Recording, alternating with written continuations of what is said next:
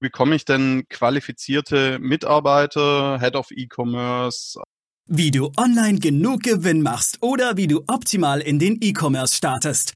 Das und mehr zeigen wir dir hier im Commerce or Die Podcast. Mit freundlicher Unterstützung der HDI.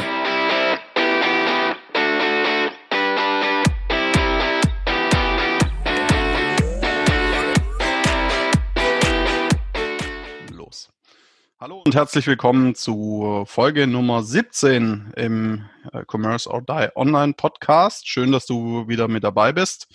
Und wir haben heute einen sehr spannenden Gast zu Gast, hier wieder virtuell.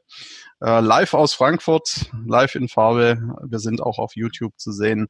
Christopher Funk ähm, hat auch einen sehr guten Podcast, den Vertriebsfunk, und ist äh, geschäftsführender Gesellschafter von der Xenagos AG. Hallo Chris, schön, dass du dabei bist. Stell dich bitte einmal kurz vor. Hi, schön. Ja, ich freue mich auch, dass ich dabei sein darf, virtuell. Aber wir sind alle zusammen. Also ist die Xenagos GmbH, AG sind wir noch nicht. Das war mir zu kompliziert mit Aufsichtsrat und dem ganzen Kram. Äh, ich habe mal einen Kunden getroffen, der gesagt, oh, das ist so ein Mist, dieses blöde AG, das ist so aufwendig, ich will das nicht mehr. Das habe ich mir mal zu Herzen genommen und ich habe auch schon mal für eine AG gearbeitet, die auch umgewandelt worden ist. Das ist nicht so lustig. Also wir sind, äh, ja genau, wir sind ein Headhunter für Vertrieb, das heißt äh, Vertrieb und E-Business. Das heißt, wir besetzen alle Positionen, äh, wo es um Kunden und Markt geht, ne? weil die heißen ja meistens nicht Verkäufer, ähm, sondern irgendwas anderes. Ähm, und wir sagen immer, da wo der Markt oder der Kunde im Vordergrund stehen, egal ob das jetzt on oder offline ist, das sind die Positionen, die wir für unsere Kunden besetzen. Mhm. Super. Und wir wollen, der Maurice Emberger ist auch noch dabei, äh, den kennt ihr ja wahrscheinlich schon, wenn ihr den Podcast regelmäßig hört. Und ähm, wir wollen heute über das Thema sprechen, wie bekomme ich denn qualifizierte Mitarbeiter, Head of E-Commerce, aber auch andere Mitarbeiter, die ich für meinen, den qualifizierte Mitarbeiter, die ich für den Erfolg in meinem Online-Shop brauche. Ja, und ähm, jetzt sind wir, jetzt haben wir gerade aktuell so ein bisschen besondere Zeiten, ähm, nämlich äh, zum Zeitpunkt der Aufnahme am ähm, Mitte, Mitte April 2020 ähm, gibt es ja aktuell diese Corona-Krise. Weshalb sollte man trotzdem jetzt gerade in dieser Zeit ähm, ja, nach qualifizierten Leuten suchen? Fragst du mich? Ja. Mhm. Ja, also das, äh, also erstmal, weshalb sollte man trotzdem? Ich glaube, äh, warum sollte man nicht, ist die Frage, ne? Weil jetzt ist ja eigentlich die Zeit, wo so, wo du gemerkst, äh, das Thema Digitalisierung kommt jetzt auch echt beim im letzten Dorf an, ja, solange da noch eine Leitung liegt. Die Leute sitzen im Homeoffice. Ich kenne so viele Unternehmen, die da ein Riesenthema mit hatten, weil die gesagt haben, ey, wir haben gar keine Notebooks die Leute sind alle noch an stationären Rechnern und so weiter. Ja. Wir haben jetzt eine Kundin zum Beispiel, die hat einen Tag pro Woche hat die ein Telefon zur Verfügung im Homeoffice. Oh je. In erster Zeit ist sie telefonisch nicht zu erreichen. Ja, also offensichtlich wechseln die die Telefone durch irgendwie. Also da ist, da ist eine Menge und, und, und all das wird uns jetzt bewusst. Ne? Also wir haben hier unseren Laden, ich glaube innerhalb von 24 Stunden waren alle 50 Mitarbeiter im, im Homeoffice untergebracht, weil wir das alles eigentlich schon, wir haben ja überhaupt keine Hardware mehr hier, außer die, die, die ähm, Notebooks, äh, wir haben keine Server mehr, ist alles schon online. Und mhm. ich glaube, das wird jetzt jedem bewusst, was es, dass du auch, äh, ja, was alles online geht. Ne? Äh, wir merken ja auch, dass jede Menge Läden zu sind, äh, aber du kannst es trotzdem noch kaufen. Ja, also ja. Äh, den Leuten wird, glaube ich, auch jetzt auch bewusst, was du mit E-Commerce alles erreichen kannst, äh, über Nahrung bis hin zu Klopapier, das so, ne? Ich kenne viele Leute, die gesagt haben, wieso, ich kaufe mein, ich kaufe mein Klopapier jetzt bei Amazon. Das geht. also äh, ich glaube, und, und, äh, und dann haben wir natürlich den zweiten Effekt, dass jetzt viele Unternehmen gerade sagen, ey, wir machen jetzt erstmal gar nichts mehr. Ja? Äh, wir fahren jetzt alles runter und warten mal ab, ob was da jetzt noch passiert und so weiter. Und äh, dadurch sind natürlich sehr, sehr viele Leute, die jetzt in Kurzarbeit sind, die in Zwangsurlaub geschickt werden, jetzt auch deutlich redebereiter, als es noch vor sechs Wochen der Fall war.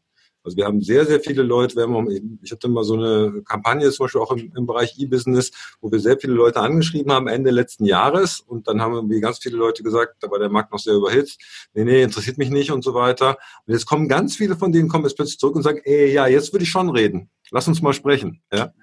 Also jetzt ist eigentlich die Chance natürlich auch Leute zu bekommen, die du vielleicht vor sechs Wochen und möglicherweise auch in sechs Wochen nicht bekommen würdest. Ja, also jede Krise, sagt man ja, im Chinesischen ist es ja, glaube ich, wie Gefahr und Chance, das ist das Wort Krise. Äh, und äh, jede Krise bietet natürlich auch, auch Chancen, so schrecklich sie auch sein mag. Das ist richtig. Das eine Freude ist des anderen Leid. Das ist so war so. Und selbst im Tod gewinnt jemand. Das ist halt ja, schweres Thema. Ähm, mich würde aber mal interessieren, wie erkenne ich denn eigentlich einen guten Mitarbeiter? Woran macht ihr jetzt aus, dass diese Person jetzt optimal auf meine Stelle passt? Also woher weiß ich, der bewirbt sich jetzt bei mir? Das ist ja ein Thema, das jeden, jeden Unternehmer eigentlich umtreibt. Wie macht ihr das fest? Ähm, also es ist ja eigentlich immer eine Gemengelage. Ne? Mhm. Ähm, es gibt sicherlich das Thema Fachwissen, also wenn wir jetzt über den Head of E-Commerce sprechen und so weiter, ähm, und äh, ja, du hast da halt nicht mal so grundsätzlich, du hast es nicht schon mal vorher gemacht, kannst du es eigentlich schon vergessen. Ne? Okay. Ähm, also das, das, du brauchst sicherlich ein, ein, gewisses Fachwissen, du musst dich mit den Systemen auskennen, du musst grundsätzlich mal wissen, wie das Ganze funktioniert. Also im Prinzip ist es ja auch wie im normalen Vertrieb. Du musst ja gucken, okay, wie kriege ich denn die Kunden oben rein, dass die in den Shop mhm. reingehen und wie kriege ich sie dann durch und wie kann ich halt äh, möglichst viele, die oben reinkommen, auch unten bis zur Kasse bringen, äh, damit die dann mhm. was kaufen und dann kann ich noch überlegen, okay, wie kann ich denn dazu, dafür sorgen, dass sie noch mehr kaufen, dass sie wiederkommen, mhm. dass sie mich empfehlen. Also diese ganzen Mechaniken, die die ja als normaler Konsument vielleicht so von Amazon bisschen als Konsument mitkriegst, was da alles so passiert. Manchmal ist einem das ja gar nicht so bewusst. Ähm, das ist natürlich schon sehr komplex ist und es ist ja nochmal unterschiedlich, ob du jetzt zum Beispiel ein B2B mhm. ähm, E-Commerce-Laden hast, wo du jetzt halt irgendwie über, äh, was weiß ich, Sand oder Kies sprichst, dass da vielleicht geht. Weiß gar nicht, ob es sowas gibt. Ähm, äh, oder halt, ob du auf einem B2C-Shop bist, wie wir das halt kennen von, von Amazon äh, ja. und Co. Ne? Ähm, also das, also, also das Fachwissen ist sicherlich das eine. Also da kannst du, glaube ich, nicht sagen, ja, ich nehme jetzt einen Quereinsteiger, der Marktleiter bei Aldi ist oder sowas. Das wird mhm. schwierig, ne? obwohl er sich ja quasi möglicherweise im selben Metier bewegt, aber die mhm. Gesetzmäßigkeiten mhm. sind halt anders. Das ist ja, glaube ich, auch einer der Gründe, warum halt sehr, sehr viele äh, Old World Companies sich so schwer tun, ja. äh, ins Online zu gehen. Da gibt es natürlich noch andere Gründe, weil du ja quasi immer äh, selber was wegschneidest, wenn du rübergehst. Ne? Mhm. Also du sagst ja immer mehr, wenn ich jetzt, ne, ich habe ich hab, ich hab, ich hab hier, äh, was ist ich, High Street, also ich habe jetzt in der Fußgängerzone meine Läden. Je mehr online ich mache, umso weniger Leute gehen in die Läden, dann nutzt der Laden ja noch weniger. Also was mache ich denn jetzt? Ne? Also ich, ich, ich weiß noch, wie das früher, Aaron, du weißt das ja vielleicht auch noch, früher gab es ja die FAZ, äh, das mhm. war der größte Stellenmarkt. Ja, die hatten zu Hochzeiten so um die 2000er, 200 Seiten Stellenmarkt. Kannst du davon ausgehen, dass eine Seite war so um die 100.000 Euro wert. 100 bis 150.000 Euro Anzeigenkosten, 200 Seiten jeden Samstag. Das heißt, der Anzeigenleiter war eigentlich der mächtigste Mann im Unternehmen. Mhm. Und sobald da irgendjemand gesagt hat, ja, äh, wir müssen jetzt einen Online-Stellenmarkt machen, hat der gesagt, hier wird gar nichts gemacht. Mhm. Ja, solange das hier so läuft, macht ihr nichts. Und das war jetzt zum Beispiel auch der Grund für die FAZ, dass die eigentlich, als, als die dann mal angefangen haben, was mit Online zu machen, war der Zug schon zwei Jahre abgefahren. Mhm. Ja, das ist natürlich auch immer ein Risiko. Ähm, aber also nochmal zurück zu den Eigenschaften. Also Fachwissen, ganz, ganz wichtig. Ich glaube, was jetzt mega, mega wichtig ist, auch ist das Thema, ähm, also wir leben ja in, in Zeiten, das merken wir jetzt auch gerade wieder, die sich rasant verändern. Und du brauchst halt auch Menschen, die, die das, äh, die diesen Change, diese Veränderung auch verinnerlicht haben. Mhm. Ja? Wenn du, wenn halt Leute hast, sagt, nee, wir machen eben das, was wir schon immer gemacht haben und so weiter, das wird halt schwierig. Also auch gerade im mhm. Bereich Online, E-Commerce ändert sich, wir merken das ja jetzt selber in unserem Leben, aber da ändert sich so viel an neuen Technologien, an Systemen und so weiter. Und da brauchst du eigentlich jemanden, der eigentlich immer schon einen Schritt vorausdenkt mhm. und sagt, okay, was kommt in in Zukunft und wie muss ich mir jetzt darauf einstellen, damit wir halt diese zukünftigen Entwicklungen auch mitnehmen können. Ne? Dann hast du sicherlich die ganzen zwischenmenschlichen Themen, Führungsthemen, also klar kommunizieren, Ziele setzen, planen können, Zahlen, äh, äh, Zahlen sicher sein, ein Gefühl für Zahlen haben, äh, das auch weiter kommunizieren können. Ähm, ich glaube, dass auch diese Kommunikation nach innen zu deinen Leuten, nach oben zu deinem Boss, mhm und aber auch nach außen zu deinen Lieferanten, äh, also Softwareanbietern und Dienstleistern und so weiter, immer, immer wichtiger wird, das halt äh, sauber mhm. zu managen. Mhm. Also ist nicht ja. so ganz einfach, ne? Das stimmt, nee, es ja. sind, sind viele. Ja auch um Menschen. Ja, es ist richtig. Und du hast jetzt sehr viel aufgezählt. Aber wie checke ich das jetzt bei der Person ab? Das ist ja jetzt eigentlich für mich der, der, die Krux. Äh, und der Pferdefuß an der ganzen Geschichte, ich weiß, äh, die Person braucht viele Skills, aber wie prüfe ich danach, ob die jetzt wirklich dieses Fachwissen hat? Du sagtest ja selber, also wenn ich es noch nie gemacht habe, ist es unglaublich schwer bis unmöglich reinzukommen. Jetzt bin ich aber ein junger Mensch, der sich für so eine Stelle interessiert und da eigentlich reinwachsen möchte. Wie gehe ich da vor und wie tue ich später als Unternehmen nachprüfen, ob der die Skills tatsächlich hat? Also das sind jetzt unterschiedliche Fragen. Ne? Das, ja, das, das sind zwei ist, Fragen. Ähm, ähm, also du wirst jetzt, das hatten wir ja gerade schon, du wirst keinen Quereinsteiger für so einen Job einstellen. Also Head of, Head ja. of E-Commerce oder Leiter Online-Shop oder sowas kannst du keinen Quereinsteiger nehmen. Aber du kannst natürlich immer sagen, ja, du bringst Voraussetzungen mit, du bist halt ein bisschen IT-affin und hast vielleicht schon irgendwie was anderes gemacht und so weiter. Du kannst jetzt gerne hier irgendwie äh, in eine Fachposition äh, reingehen, ne? Ähm, mhm. und, äh, und dich dann Stück für Stück dahin entwickeln. Das ist ja das, was ich eigentlich, oder du holst deine Le du baust deine eigenen Leute auf. Das ist natürlich auch eine gute Option. Ne? Weil, äh, also wir wissen ja aus dem Recruiting, dass ähm, das Recruiting-Verfahren sehr, sehr fehlerhaft sind. Mhm. Ne? Weil Menschen Fehler machen. Und mhm. die meisten Fehler machen wir in der Beurteilung unserer Mitmenschen, interessanterweise. Ja, vor allen Dingen in der Beurteilung, also nicht so, ähm, vielleicht nicht so auf der emotionalen Ebene, ähm, aber auf der, also wir können sehr schlecht prognostizieren, äh, wie du jetzt für mich arbeiten würdest. Mhm. Weil es halt sehr, sehr komplex ist. Und weil wir halt Menschen sind, ne, also wenn ich jetzt sage, ah, scheiße, der sieht aus wie der Typ, der, der mir meine Ex-Frau ausgespannt hat, ja, mhm. kannst du der beste Mitarbeiter der Welt sein, würde ich dich wahrscheinlich nicht einstellen. Mhm. Ne? Mhm. Oder du hast ja auch das zum Beispiel, wenn er sagt, ja, der ist bei Amazon, der muss gut sein. Mhm. Ja? Kennen wir auch diesen Effekt, ne? Ja, ja. Sagst, ja der kommt äh, aus dieser Firma, also muss er gut sein. Ne? Mhm. Also, ja, und ich kenne das auch noch von anderen Firmen, äh, die dann nochmal insolvent gegangen sind. Plötzlich waren die Leute, nee, von denen nehmen wir keine. Die mhm. sind insolvent gegangen. Ich sage, ja, aber die Person hat sich ja nicht verändert. Mhm, ja? Genau. Und die Firma, wo er früher mal gearbeitet hat, die hat jetzt finanzielle Probleme, aber die Person ist eigentlich dieselbe geblieben. Nee, wollen wir nicht. Ja, also das, sind, mhm. ne, ne wir, das mhm. kennen wir alle. Ne? Das heißt, im Recruiting sind wir nicht besonders gut. Jack Walsh hat mal gesagt, wenn er 60 Prozent seiner Personalentscheidungen richtig getroffen hat, dann hat er einen guten Job gemacht. Mm, okay. ja?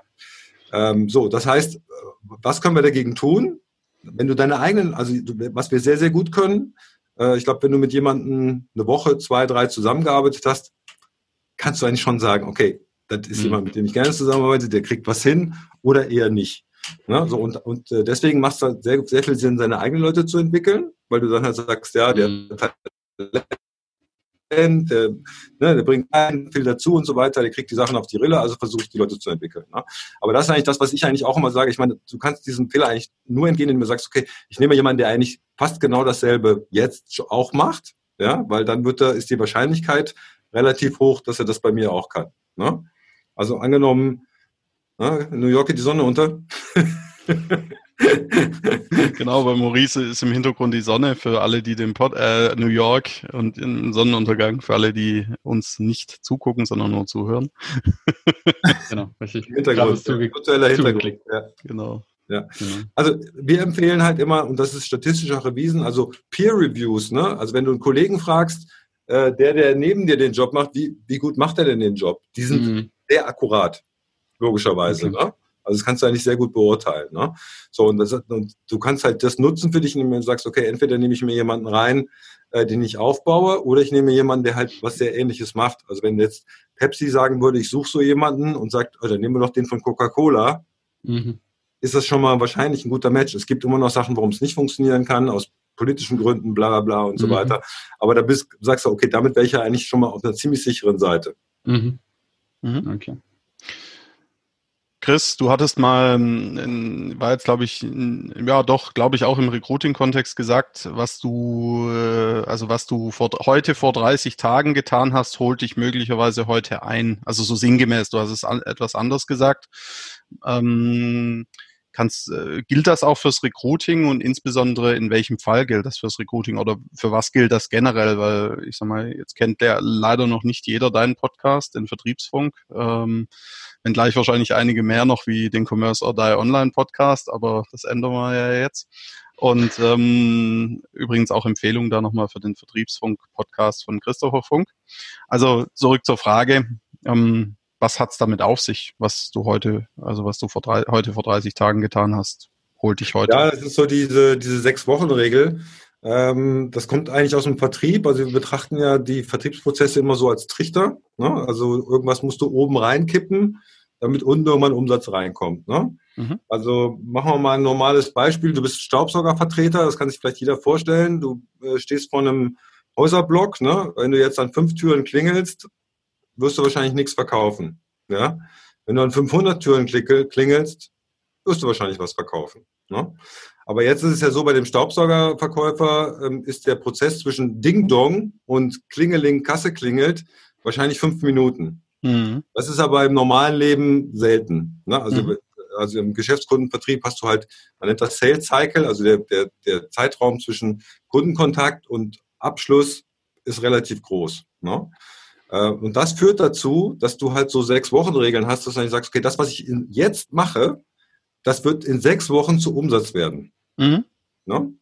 Mhm. Ja, und das ist diese 30-Tage-Regel, das wären jetzt vier Wochen, ne? also, äh, eigentlich ist es so die sechs, vier, sechs Wochen-Regel, je nach, es hängt natürlich daran, wie lang dein, dein Vertriebszyklus ist. Ne? Es gibt natürlich auch Vertriebszyklen, die noch ein Jahr sind oder sowas, aber gehen wir mal jetzt von mhm. sechs Wochen aus. Das heißt, du musst ja eigentlich jetzt das tun, mhm. also du musst jetzt quasi säen, damit du in sechs Wochen ernten kannst. Mhm. Ja?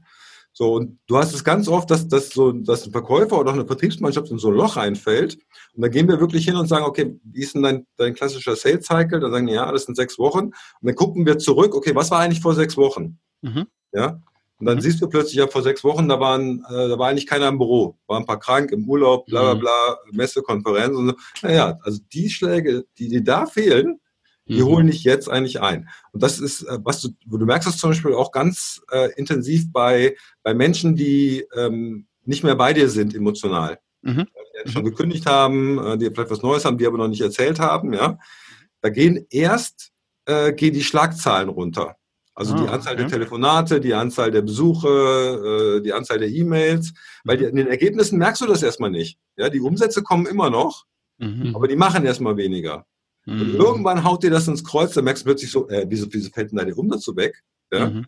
ja, weil der jetzt schon irgendwie sechs Wochen lang nichts gemacht hat. Mhm. Ja, und dann guckst du plötzlich rein und siehst, ja, der hat ja schon ganz lange nichts gemacht, weil das, das fällt dir erst später auf. Das fällt erst in der Analyse auf. Ne? Mhm. So, ja, und, äh, das hat natürlich immer was damit zu tun, äh, ne, der Prozess ist ja länger und komplexer, als, als, als du das jetzt, sagen wir mal, im Einzelhandel hast, wo du da reingehst und was kaufst oder mhm. Staubsaugerverkäufer. Äh, und deswegen muss man halt super drauf aufpassen. Ne? Ja, ja, das ist ein sehr, sehr wertvoller Hinweis an der Stelle. Inwiefern gilt das, äh, es gilt ja im Vertrieb und ähm, auch im Marketing letztendlich, ähm, gilt das auch im Recruiting? Also wenn ich gerade, sage ich mal, immer kontinuierlichen Bedarf an, an guten Leuten habe, wie sehr gilt da diese 30 Tage oder vier bis sechs Wochen Regel? Naja, also ich sage ja eigentlich immer, Recruiting ist eigentlich dasselbe wie Verkaufen. Ne? Also auch da musst du ja quasi mit, du musst mit, dich mit irgendwelchen potenziellen Bewerbern oder Kandidaten unterhalten. Nicht jeder von denen wird den Job annehmen wollen.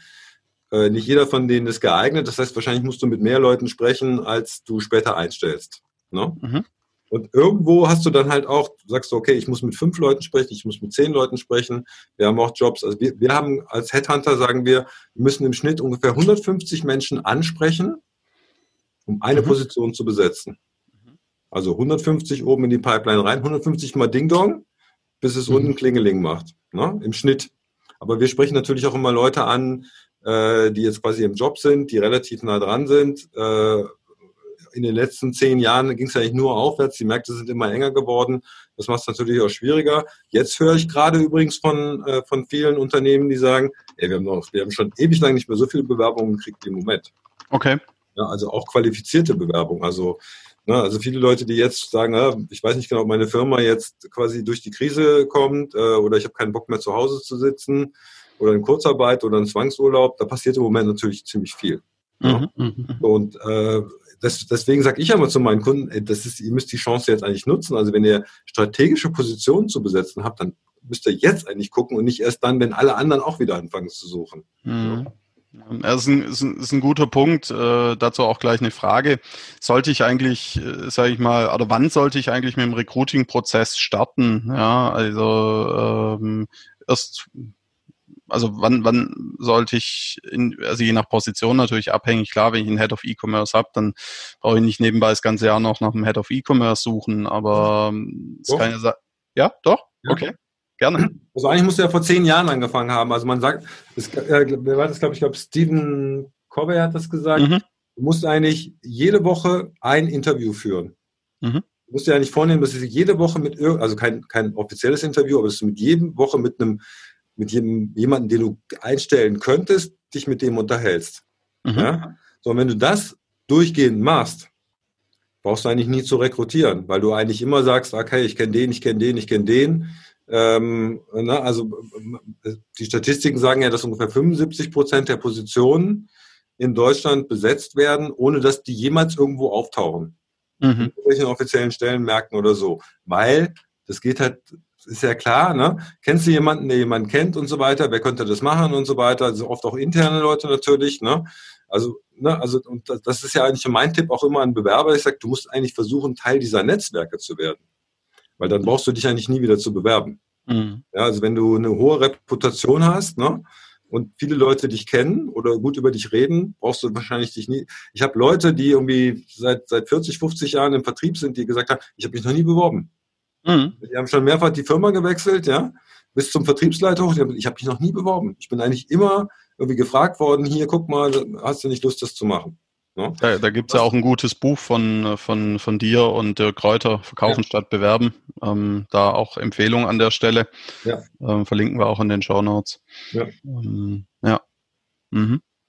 Also das ist, das ist, eigentlich die Antwort darauf. Also, ähm, also wir sagen eigentlich immer, so ein Prozess dauert ungefähr drei Monate. Mhm. Ja, also, äh, also drei Monate würde ich eigentlich immer einkalkulieren. Und dann hast du eventuell noch Kündigungsfristen, Wettbewerbsverbote und so weiter. Das müsste man auch noch in die Gleichung einkalkulieren. Also sowas hat immer einen relativ langen Vorlauf und deswegen hast du ja oft auch unbesetzte Positionen, ähm, weil das halt auch, ne, also das dann einzuplanen mhm. äh, und dann hast du es ja auch immer wieder, dass Recruiting halt jetzt dann oft nicht das wichtigste Thema ist. Ja, das Wichtigste ist immer, ah, wir brauchen jetzt noch andere Kunden und so weiter. Also wir haben ja auch Kunden, die uns bezahlen und wir, ne, wir sind ja, also wir sind ja auch nicht der, der billigste Headhunter, ja. Äh, bei uns muss man auch immer einen Retainer bezahlen. Das heißt, die Kunden bezahlen eigentlich immer 50 Prozent des Honorars vorab. Und trotzdem haben wir echt Kunden, wo wir sagen, okay, das sind eigentlich die Top, Top-Kandidaten, die es mhm. drei Wochen lang nicht schaffen, die zu interviewen, weil mhm. andere Sachen dann halt wichtiger sind. Mhm. Ne? Ähm, das, äh, und das gehört halt mit dazu, eine strategische Planung, aber auch eine richtige Prioritätensetzung. Ne? Einerseits hört man, ja, Mitarbeiter sind das Allerwichtigste, mhm. aber gelebt wird es halt oft dann wieder anders. Ne? Ja, ja. Was, was, was kostet denn vielleicht so eine, also jetzt mal ganz äh, überspitzt oder pauschal gefragt, das ist sicherlich nicht so pauschal zu beantworten, aber wenn ich jetzt eine Stelle im Head of E-Commerce zum Beispiel, sagen wir mal, ein halbes Jahr nicht besetzt habe und irgendwie so die Mitarbeiter irgendwie rumwursteln, so halb führungslos, halb Mitführung, das kann ich ja auch berechnen, oder? Also kann ja auch äh, sagen, okay, das kostet das Unternehmen jetzt aber Geld ja, weil manchmal wird ja gesagt, ja, ist halt ja nicht da, kostet ja nichts. Ne? Äh, warum sollen wir jetzt uns externe Unterstützung holen, zum Beispiel von euch? Ja, warum sollten wir das tun? Ähm, ja, weil es Geld kostet, oder? Ja, eine spannende Frage von Aaron. Und wie es weitergeht, erfahrt ihr in der nächsten Folge. Bleibt dran. Wir danken unserer Station Voice Abi Schreert. Bis zum nächsten Commerce or Die Online Podcast.